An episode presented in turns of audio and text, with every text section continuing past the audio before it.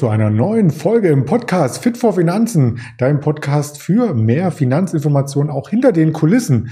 Hier geht es nicht nur um die aktuellen täglichen Marktbewegungen, die haben wir im Livestream schon erörtert, sondern hier geht es vor allem darum zu ergründen, wie diejenigen reagieren, die Menschen unter uns, die, ja, ich will nicht sagen, die Fäden lenken, aber die so einen Großteil mehr Einblick haben, als es der 0815 Börsianer, zu denen ich mich auch ganz oft zähle, hat. Und da habe ich heute den Carsten Müller zu Gast. Hallo Carsten. Hallo, herzlich willkommen. Schön. Wir kennen uns schon ganz, ganz viele Jahre. Du bist Herausgeber von Future Money unter anderem, hast aber auf deinem Weg dahin ganz viele Stationen im Leben, die immer was mit Finanzen zu tun hatten, ja. beschritten. Und da haben wir uns an der einen oder anderen Stelle schon gesehen. Richtig, genau. Also und wir begleiten uns ja gegenseitig, glaube ich, jetzt schon bestimmt mindestens 20 Jahre. Und es ist ja immer wieder ein Vergnügen, hier mit dir dann sozusagen im Duo äh, über die Marktentwicklung zu sprechen. Das freut mich auch. Und deswegen, nach den 20 Jahren, darf ich auch in einer Sendung Papa zu dir sagen, richtig? Das ist vollkommen richtig. Äh, ich habe nämlich mit meiner Tochter jetzt seit einigen Jahren einen eigenen Podcast, Papa erklär mal Börse.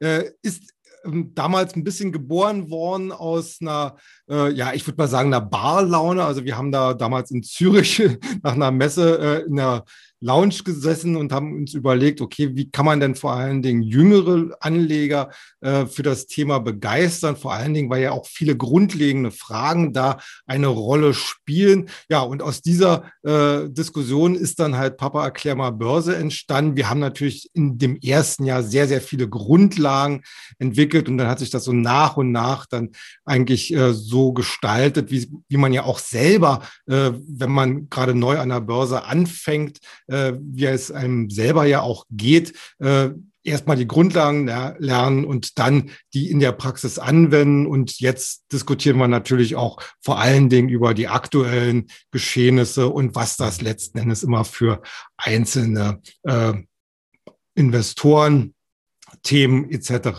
heißen. Das heißt aber nicht, ich muss mir erst alle Grundlagen, alle Nein. 80 Folgen anhören, bevor ich jetzt einsteigen kann, sondern kann direkt damit starten, wenn du magst. Ja, also äh, wir machen das natürlich immer wieder so, dass wir grundlegende Themen, zum Beispiel, was ist ein KGV, äh, mhm. wie gestalte ich denn sinnvoll ein Depot, dass wir das natürlich immer wieder auch an den praktischen Beispielen, an der praktischen aktuellen Situation dann halt äh, durchexerzieren, damit wir natürlich auch Neueinsteiger äh, mitnehmen können. Wie gesagt, wir haben jetzt über 100 Folgen inzwischen und äh, also da braucht keiner Angst haben, dass er, wenn er da als Youngster oder Neuling mit einsteigt, äh, dass er da gleich den Anschluss verliert. Hm, jetzt habe ich die große Herausforderung vor mir, diese 100 Folgen in 15 Minuten zu pressen, so ein Stück weit. das ist nicht notwendig. Vielleicht die erste Frage, ähm, ja oder nein? Soll, muss man denn Aktien haben überhaupt? Ja, auf jeden Fall. Also Aktien sind natürlich immer noch das wichtigste und auch langfristig interessanteste Instrument, gerade auch äh, wenn es darum geht, einen nachhaltigen Vermögensaufbau, vielleicht sogar mit Blick Richtung Rente äh, sich, sich aufzubauen. Also mhm. es kommt natürlich immer darauf an, äh, welcher Anlagehorizont man da hat, aber du weißt es ja selber, je früher man anfängt, du hast ja selber auch sehr viel zum Beispiel mit dem Berliner Börsenkreis, mit äh, vielen Studenten, Neulingen etc. zu tun. Mhm. Und äh, da ist natürlich auch immer wichtig, frühzeitiges Herangehen an die Thematik sichert letzten Endes dann die nachhaltige und langfristige Rendite. Und äh, es bleibt natürlich immer wieder spannend. Wir wissen, die Börse hat viele Volatilitäten, äh, sie hat ihre Zyklen, aber dafür sind dann glaube ich, auch Leute äh, wie wir ganz gut, die dann halt die Investoren halt da so durch die Stromschnellen der Börse ein bisschen begleiten können. Hm, du hast gerade angesprochen, Volatilität, also die Schwankung, wie stark sich eben die Börse auch an einem Tag bewegen kann. In den letzten Tagen, um mal so einen Richtwert mit einzustreuen, hat der DAX an jedem Handelstag mindestens 500 Punkte Bewegung aufgezeigt. Und der Index steht aktuell bei rund 14.000 Punkten, also 500 Bewegungen. Das sind mindestens drei Prozent. Da wird einem ja fast schwindlig, oder? Ja, also wir haben natürlich jetzt in den letzten Tagen und Wochen eben vor allen Dingen durch die Ukraine-Krise, durch den Ukraine-Krieg äh, sehr viel Volatilität im Markt, sehr hohe Schwankungen. Und diese Schwankungen resultieren ja am Ende immer aus einer ganz großen aktuellen Verunsicherung bei den Anlegern. Äh, wo geht's hin? Äh, die Börse ist ja das wissen wir ja alle, ein Antizipationsmechanismus. Also er nimmt zukünftige Entwicklungen vorweg. Das heißt zum Beispiel, nehmen wir mal einfach eine Branche oder eine Firma, äh, wo man ablesen kann, dass sie in, in, einem halben Jahr, einem Jahr oder von mir aus auch in zehn Jahren äh, entsprechend äh, positive Wachstumsraten generieren können, da greift die Börse das heutzutage auf. Und äh, genauso ist es auch bei solchen Themen äh, geopolitischer oder geowirtschaftlicher Art. Plus das Problem ist momentan, keiner weiß, in welche Richtung es tatsächlich gehen kann. Wie gesagt, der Krieg tobt noch in der Ukraine. Wenn es irgendwann mal zu einer Verhandlungslösung kommen könnte, egal wie sie dann am Ende aussieht, äh, das ist dann schon wieder so ein Sicherheitsthema äh, für die Börse. Da kann sie wieder anfangen zu rechnen, was lohnt sich, was lohnt sich nicht. Und äh, da kommen wir dann auch, wie gesagt, von den aktuellen Volatilitätslevels wieder ein Stück zurück. Aber diese Situation haben wir leider noch nicht. Und deswegen werden wir wahrscheinlich noch in den nächsten Tagen und Wochen immer noch diese extremen Kursschwankungen erleben. Mhm. Du sagst es schon, die Börse schaut so ein Stück weit in die Zukunft. Und das ist vielleicht auch die Erklärung, warum der DAX zum Beispiel von 12.400 schon mittlerweile auf 14.000 angestiegen ist, weil es die ersten Friedensgespräche gibt. Kann man das so sehen? Ja, auf jeden Fall. Also momentan versucht so ein bisschen der Markt auszuloten, wo ist denn sozusagen der Krisenboden. Äh, mit diesen 12.400, was du gerade angesprochen hast, haben wir da schon mal eine gute Hausnummer. Äh, wenn man jetzt eine langfristige Charttechnik so anlegen würde, würde man ja auch sehen, dass man jetzt in, auf einem Niveau ist, wo auch schon vor äh, Jahren äh, mehr oder weniger Unterstützungs- oder im Zweifel auch Widerstände, äh, Widerstandszonen waren. Und auf diesem Niveau versucht jetzt der Markt halt äh, nach der ersten Panik, ich, kann man ja wirklich so sagen, Panik, äh, versucht jetzt das alles ein bisschen einzusortieren, wieder zu sagen, okay, wo kann, in welche Richtung kann es gehen, was kann das für Auswirkungen haben. Ähm, ich glaube, ich glaube, wir haben hier zwischen 12.000 und 14.000 Punkten äh, schon ein sehr gutes Level, äh, auch wenn die Resultate, die dann am Ende rauskommen könnten, vielleicht für die einzelne Branche nicht sehr angenehm werden könnte. Aber das ist, glaube ich, so ein, so ein Niveau, wo der Markt schon sagt, okay, damit könnten wir dann am Ende leben. Und äh, jetzt geht es halt darum, so ein bisschen auszuloten, wo ist der tragfähige charttechnische Boden, äh, wenn jetzt nicht noch was Schlimmeres nachkommt. Äh, wie gesagt, sehr viel Unsicherheit noch im Markt. Äh, aber es ist schon ein optimistischeres äh, Signal und ich gehöre sicherlich auch zu den Börsenoptimisten, äh, die sagen, okay, äh, das scheint so langsam in eine tragfähige Angelegenheiten zu, ähm, ja, langsam sich zu wandeln. Man muss ja auch sagen, wir haben die, die Börse reagiert natürlich immer kurzfristig bei solchen Angelegenheiten wie Krieg etc. sehr panisch, aber äh, das Aufregungslevel geht einfach nach und nach zurück. Man gewöhnt sich lang. Das ist natürlich von der humanitären Sache her immer sehr schrecklich. Wie gesagt, wir Börsianer leben ja da auch nicht im äh, luftleeren Raum. Und natürlich gucken wir uns auch an und sagen, oh, das ist äh, aus moralischer, ethischer Sicht oder menschlicher Sicht ist das immer, immer noch eine Katastrophe. Aber äh, wir müssen einfach sehen, und das ist so die Realität, und damit müssen dann Investoren und können Investoren damit arbeiten, dass der Aufregungslevel einfach nach und nach abnimmt. Mhm. Das heißt im Umkehrschluss, wenn der Aufregungslevel am größten ist, dann sollte man eigentlich beherzte zugreifen und sagen, ja, da schüttelt man sich vielleicht zweimal und denkt an die Zukunft, um in der Situation Aktien zu kaufen. Ja, also das ist, das ist eine sehr schwierige Situation. Wie gesagt, wir sind ja alle Menschen, wir sind auch sehr psychologisch getrieben.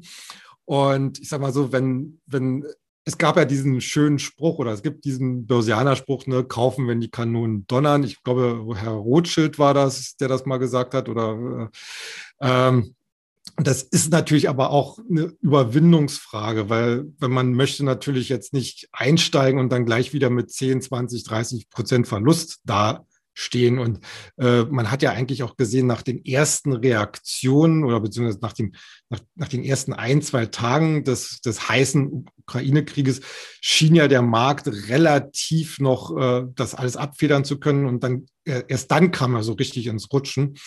Ähm, wichtig ist eigentlich in solch einer Situation immer äh, bei seinen Positionen draufzuschauen, was macht denn wirklich Sinn? Was äh, man kauft ja letzten Endes Aktien im besten Fall nach einer äh, mehr oder weniger ganz genauen Analyse, wenn man sagt, mir gefällt das Geschäftsmodell, das ist tragfähig auch für die nächsten Jahre, wie ich eingangs gesagt habe, ja auch im Sinne eines nachhaltigen Vermögensaufbaus.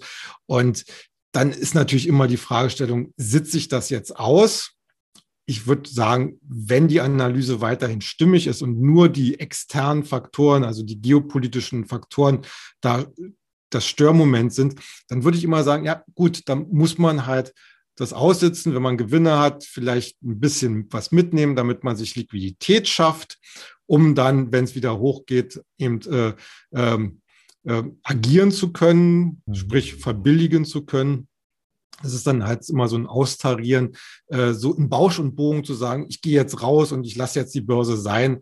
Äh, das ist immer der falsche Weg. Äh, hier geht es wirklich darum, einfach mal so ein bisschen mit dem Timing äh, dann zu spielen und zu sagen, okay, wenn meine Analyse bis auf diese wirklich exorbitant externen Probleme äh, immer noch stimmig ist, äh, dann sind das halt Werte, die man entweder halten sollte oder dann entsprechend, wenn Liquidität da ist, dann wieder kaufen, wenn der Markt so langsam wieder an Fuß fasst. Mhm. Die Statistik hat ja auch gezeigt, dass es wenige extrem starke Märkte gibt und die Wahrscheinlichkeit, die zu verpassen, wenn man eben mal nicht investiert ist über einen Zeitraum, die ist sehr, sehr groß. Äh, Baron Rothschild, äh, du hast es schon gesagt, genau, kaufen, wenn die Kanonen donnern, verkaufen, wenn die Violinen spielen. So wird es in den Büchern zitiert, aber er soll wohl in Wirklichkeit gesagt haben, ich war nicht dabei im 18. Jahrhundert, aber man liest wohl aus einigen äh, Gazetten, dass er auch gesagt hat, wenn das Blut durch die Straßen fließe, solle man kaufen. Das ist in der heutigen Zeit natürlich nicht das, was wir Menschen hören wollen, aber gemeint ist damit genau das, was du sagtest, auch in schwächeren Phasen mal zuzugreifen. Und ist es natürlich sehr schwierig zu erkennen, ist es nur eine Schwächephase oder ist das Unternehmen vielleicht äh, so weit auf dem absteigenden Ast, dass man sich es gar nicht mehr angucken sollte, wie beispielsweise Wirecard. Wann zieht man denn eine Reißleine? Ja, also da kann ich eigentlich immer nur äh, drauf äh, schauen, äh, macht denn das Geschäftsmodell Sinn. Wir mhm. haben ja in den letzten Jahrzehnten hatten wir ja mehrere Phasen. Ich erinnere mal jetzt an New Economy, äh, an den neuen Markt, äh, wo wir viele Luftmodelle hatten, die halt extrem hoch bewertet waren, die dann ineinander äh, zusammengefallen sind. Äh, du hast gerade schon gesagt, Wirecard war ja in der Hinsicht dann äh, auf der einen Seite natürlich äh, ein Geschäftsmodell, was man so gesehen erwartet hat, dass das äh, richtig war, dass das zukunftsfähig war, äh, dass die Firma natürlich mit diesem Geschäftsmodell eigentlich sch schlichtweg äh, Schindluder getrieben hat und es äh, aufgeblasen hat. Ähm, das war dann, man hat ja auch gesehen, ne, ein, ein Kampf der Wirtschaftsprüfer am Ende, die der normale Anleger halt sicherlich nicht hätte durchblicken können. Äh, wir gehen, also zum Beispiel bei unseren äh, Empfehlungen äh, jetzt im Rahmen unseres Börsenbriefes Future Money, äh, da gucken wir wirklich äh, so die nächsten fünf, zehn, zwanzig Jahre vorwärts und versuchen äh, in der Hinsicht zu analysieren, okay, wie wird sich denn die Art, wie wir leben, wie wir arbeiten, äh, wie wir wirtschaften, wie wird sich diese äh, unter dem Aspekt einer fortschreitenden Digitalisierung verändern? Wobei es nicht immer nur digitale Sachen sein müssen. Äh, mhm. Stichwort zum Beispiel äh, die Altersentwicklung in der Welt. Ähm, wo gibt's hier Trends? Also äh, nehmen wir mal an, zum Beispiel im Gesundheitssektor, also ganz klassisch Pharma, Biotechnology, Medizintechnik. In der Landwirtschaft, wie kriegt man acht, neun, zehn Milliarden Menschen auf der Welt satt mit mhm. einem äh, ja immer noch gleichen beziehungsweise sogar abnehmenden Bodenreservoir, mit einer abnehmenden Bodenressource. Wie sieht's mit den, mit den Technologien aus unter dem Stichwort äh, Rohstoffressourcen? Äh, und äh, daraus versuchen wir eigentlich, äh, äh, ja, grundsätzliche Trends äh, zu identifizieren, auch unter der Maßgabe, dass diese Trends letzten Endes in, äh, immer weiter konvergieren. Also zum Beispiel eine Biotechnologie wäre heutzutage überhaupt nicht mehr denkbar mit äh, ohne, ohne die, die, die IT-Technologie, die äh, Cloud-Technologie, die Datentechnologie, Robotics vor allen Dingen. Ich meine, wer will 100 Millionen Proben innerhalb eines Jahres, äh, nicht eines Jahres, eines Monats äh, äh, kontrollieren, ohne dass da Robotertechnik zum Einsatz kommt oder künstliche Intelligenz zum Einsatz kommt. Und viele Zukunftstechnologien, äh, wie gesagt, konvergieren zueinander. das sind letzten Endes die Trends, wo wir sagen, äh, das ist das, was Anleger wirklich jetzt in den Fokus nehmen sollten. Wir stehen da in der Hinsicht wirklich an einer einmaligen, ja fast einmaligen Chance wieder. Wenn man jetzt mal so rück, äh, zurückdenkt, so 20, 30, 40 Jahre, wo die Computertechnologie begann. Also ich kann mich noch dran erinnern, äh, als ich meinen ersten Computer gekauft habe, erstmal auseinandergenommen, dann habe ich meinen zweiten habe ich dann so selber zusammengebaut. Äh, und äh, wir hatten ja damals noch DOS, wird vielleicht dem einen oder anderen Zuhörer oder mhm. Zuschauer gar nichts mehr sagen. Äh, und äh, das, das war ja sozusagen die erste, äh, oder besser gesagt, die eigentlich jetzt die dritte industrielle Revolution. Und jetzt sind, jetzt sind wir in der vierten äh, äh, industriellen Revolution, wo wir halt sehr viel mit Digitalisierung zu tun haben. Äh, und äh, das ist für Anleger immer wieder ein einmaliger äh, Zeitpunkt, eigentlich in Trends zu investieren, jetzt zu investieren, äh, die die nächsten 10, 20, 30 Jahre die Wirtschaft tragen werden. Äh, und da ist es dann letzten Endes auch nicht wirklich so wichtig, ob das jetzt nun Aktie A, Aktie B oder Aktie C ist. Ich glaube, das wird sich erst erweisen, wer äh, da am Ende wirklich die Nase vorn hat. Wir haben es ja auch bei der Computertechnologie gesehen. Wie gesagt, Apple Bestes Beispiel, der, der Erfinder des, äh, ja, äh, äh, der Workstation, dieses äh, und äh, dann fast pleite gegangen und heute ein äh, Billionen Dollar wertiges Unternehmen. Und äh, genauso sind wir jetzt eigentlich in so einer Situation, bloß dass die Themen einfach sich verändert haben. Ja? Äh, E-Payment, E-Mobility, äh, was soll ich sagen, äh, ähm, künstliche Intelligenz, Robotics und so mhm. weiter und so fort. Also da gibt es eine ganze Menge an, an Themen, auf die Anleger eben gucken können, wo sie sich halt ein Zukunftsdepot, möchte ich es mal so nennen, zusammen äh, bauen können. Und äh, mit den Jahren werden dann vielleicht mal die Favoriten gewechselt. Wichtig ist eigentlich nur die Erkenntnis, dass das Trends sind, die auch wirklich die nächsten 10, 20, 30 Jahre tragen.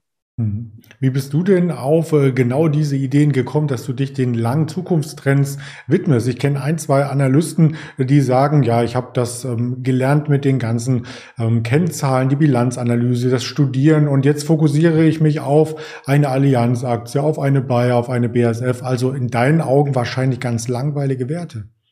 Ja, also es kam so ein bisschen äh, daher, äh, wie gesagt, äh, mein, mein Mitstreiter und ich, wir sind ja jetzt schon auch schon jeweils gut 30 Jahre mit dabei und äh, wir haben natürlich auch viele Klassiker bisher bearbeitet, auch eine ThyssenKrupp, eine, mhm. äh, weiß ich was, Volkswagen und sowas. Die finden auch zum Teil durchaus ja auch Einfluss in unsere jetzigen Analysen und Empfehlungen, wenn sie denn äh, entsprechende Zukunfts- oder tragfähige Zukunftsthemen adressieren. Also zum Beispiel, nehmen wir mal eine ThyssenKrupp, ne, die Pläne mit, äh, mit der Wasserstofftochter. Mhm. Super.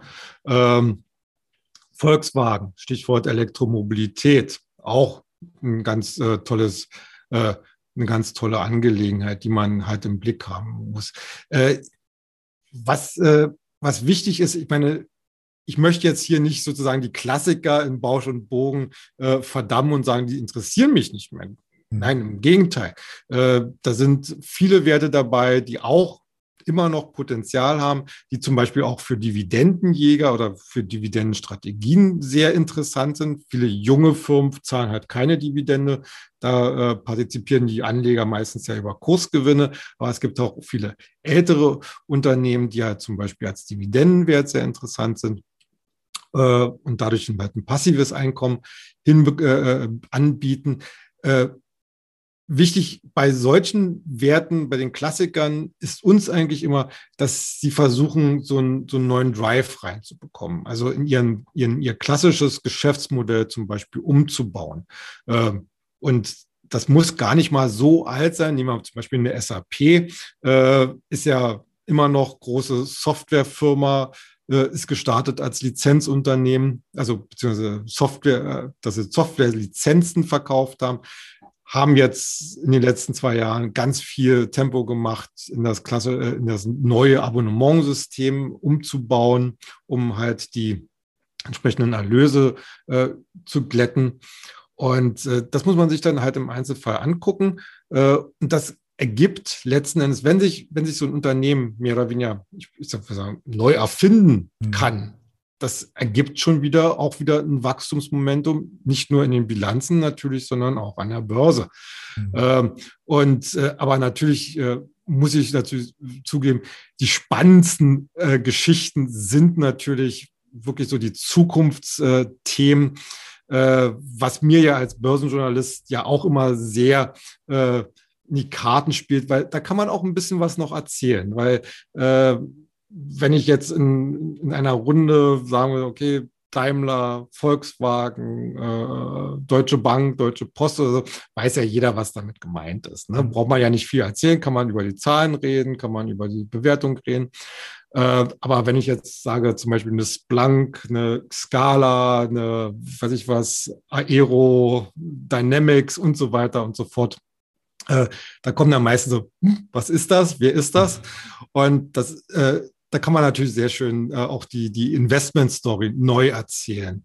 Und mhm. äh, da find, finde ich, äh, das ist, das ist auch wichtig, dass man einfach als Anleger weiterhin mit offenen Augen rumgeht und sagt, ah, da ist mal wieder so eine richtige gute Story, die ist neu, die ist frisch, die hat noch nicht jeder auf dem Schirm wir wissen ja, ne, frühes Einsteigen in solchen Sachen, äh, mhm. wenn dann die Zahlen und Bewertungen stimmen, äh, bringen ja immer dann die schönste Rendite.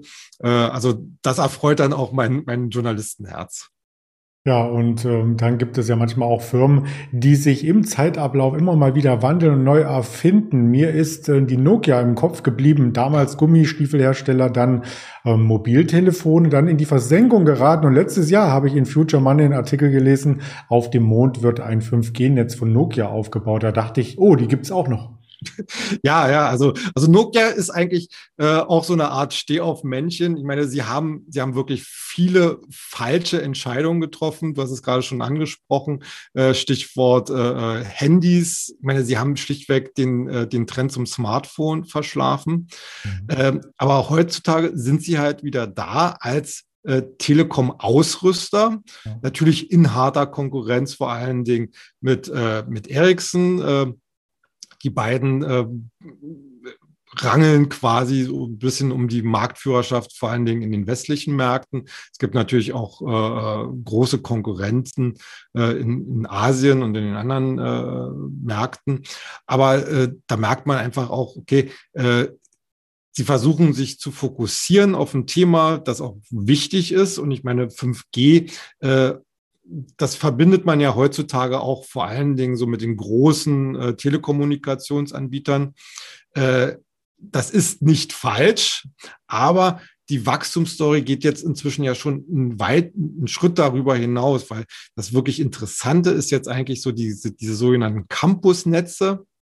Das heißt, das Unternehmen für sich so kleinere äh, Netzeinheiten schaffen, äh, die in der Lage sind, zum Beispiel gerade im, äh, im, produzierenden Gewerbe halt zum Beispiel auch Roboter, Maschinen, Buchhaltung und so weiter, alles über 5G zu, zu vernetzen. Äh, und das ist eigentlich so der, der wirklich äh, die derzeitig spannende Wachstumsstory bei Nokians beispielsweise. Das klingt cool. Äh, du hast gerade gesagt in der Antwort davor, dass das dein Journalistenherz erfreut, solche Stories raus zu filtern. Und fragen wir uns natürlich bei Fit for Finanzen, erfreut das auch dein Anlegerherz? Also sprich, kaufst du die ganzen Werte dann auch in dein Depot? Äh, ja, mhm. also, also natürlich nicht alle, äh, aber ich bin auch als Investor äh, relativ aktiv. Äh, mhm. ich habe hab auch äh, mir ein, zwei äh, Zertifikate äh, zu, selber zusammengestellt, äh, die, ich, die ich da aktiv äh, bearbeite, äh, weil ich es eigentlich eine sehr charmante Lösung finde, äh, über, über so eine Konstruktion das zu machen. Es ist, es ist natürlich äh, so, äh, man muss natürlich schon schauen, dass man sich nicht selber in irgendeinen Wert verliebt, weil das äh, äh, natürlich so ein bisschen auch die, äh, ähm, die Einschätzung manchmal etwas glättet, um das mal freundlich zu sagen. Äh, aber wir sind da ja auch relativ offen und, und, und transparent und, und, schreiben ja auch in unserem Börsenbrief rein, äh, wenn wir in irgendwelchen Werten halt direkt oder indirekt investiert sind. Mhm. Aber ich, ich sage immer mal so, äh, erstens ist der Teich sehr groß mit den ganzen Fischen, mit denen wir zu tun haben. Ich pick mir da halt immer äh, meine, meine persönlichen Lieblinge raus äh, und äh, das wird dann halt entsprechend kommuniziert.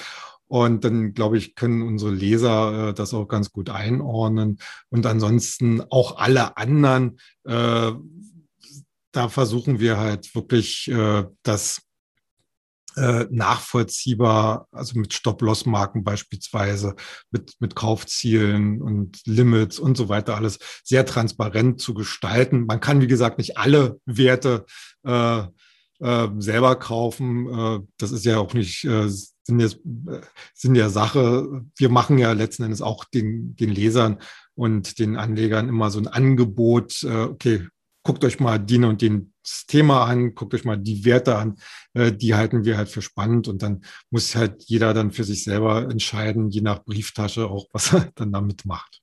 Ja, das stimmt. Das ist ja ähnlich wie bei einem Koch, der ja auch nicht die ganze Speisekarte hoch und runter isst, sondern genau. nur weiß, wie man es zubereitet lecker. So ist genau. es. So stelle ich mir das vor. Ähm, vielleicht als äh, eine der abschließenden Fragen, es ist immer sehr zeitlos mit dir zu plaudern, eine halbe Stunde ist fast hier rum. Ähm, wenn du dann selber dein Depot strukturierst, bist du einer, der häufig umschichtet oder der dann sagt, wenn ich Zukunftswerte mir angeschaut habe und sie als zukunftsträchtig ähm, äh, herauskristallisiert habe aus dem Universum der Aktien, behältst du die dann länger?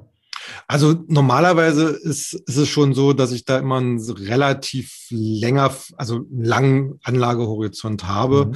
Ähm, also da sind auch Werte dabei, die ich jetzt äh, schon seit ein, zwei, drei Jahren drin habe. Mhm.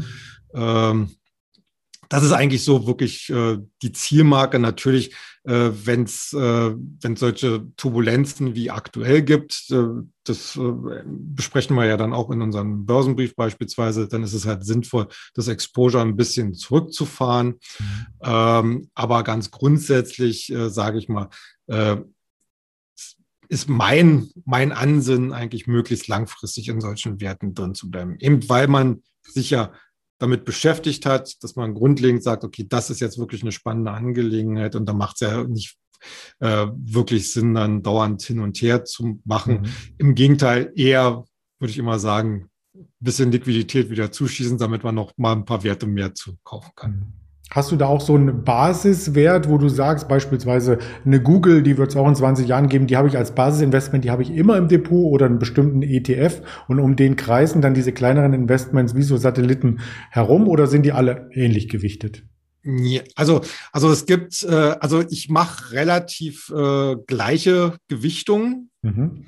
Äh, ich habe natürlich so meine, meine Dauer, Fans oder, oder, oder, oder Dauerwerte, zum Beispiel eine Amazon, mhm. äh, eine, ganz grundsätzlich auch eine Tesla, äh, wo ich bei Tesla auch immer wieder sage, ich habe ich hab jetzt letztens schon wieder so eine so ein Kommentar aus der Branche gehört, äh, ja, Tesla wird zum Beispiel von Volkswagen oder wie auch immer bald überholt werden und so weiter und so fort. Äh, das ist halt immer so eine, so eine Thematik, wo ich immer sage, sie verstehen immer noch nicht, was Tesla wirklich machen will. Äh, weil Tesla ist für uns auch das, äh, das, äh, das besprechen wir auch im Börsenbrief relativ regelmäßig, wenn wir diesen Wert mal so anfassen äh, in der, im Update, geht schon längst weit über das Thema Elektromobilität hinaus. Mhm. Wie gesagt, Satellitenkommunikation, Halbleiterproduktion, Solar. Wir haben, wir haben ja schon so gewitzelt, also der kann auch ein Handy oder, oder ein Computer oder was auch immer äh, irgendwann mal verkaufen. Es geht hier um Markenbildung. Das haben wir das Gleiche. Im Prinzip kopiert er ja eigentlich nur das Geschäftsmodell von Apple. Äh, Apple kann eigentlich unter seinem Label auch alles verkaufen. Inzwischen verkauft man ja Uhren etc. pp.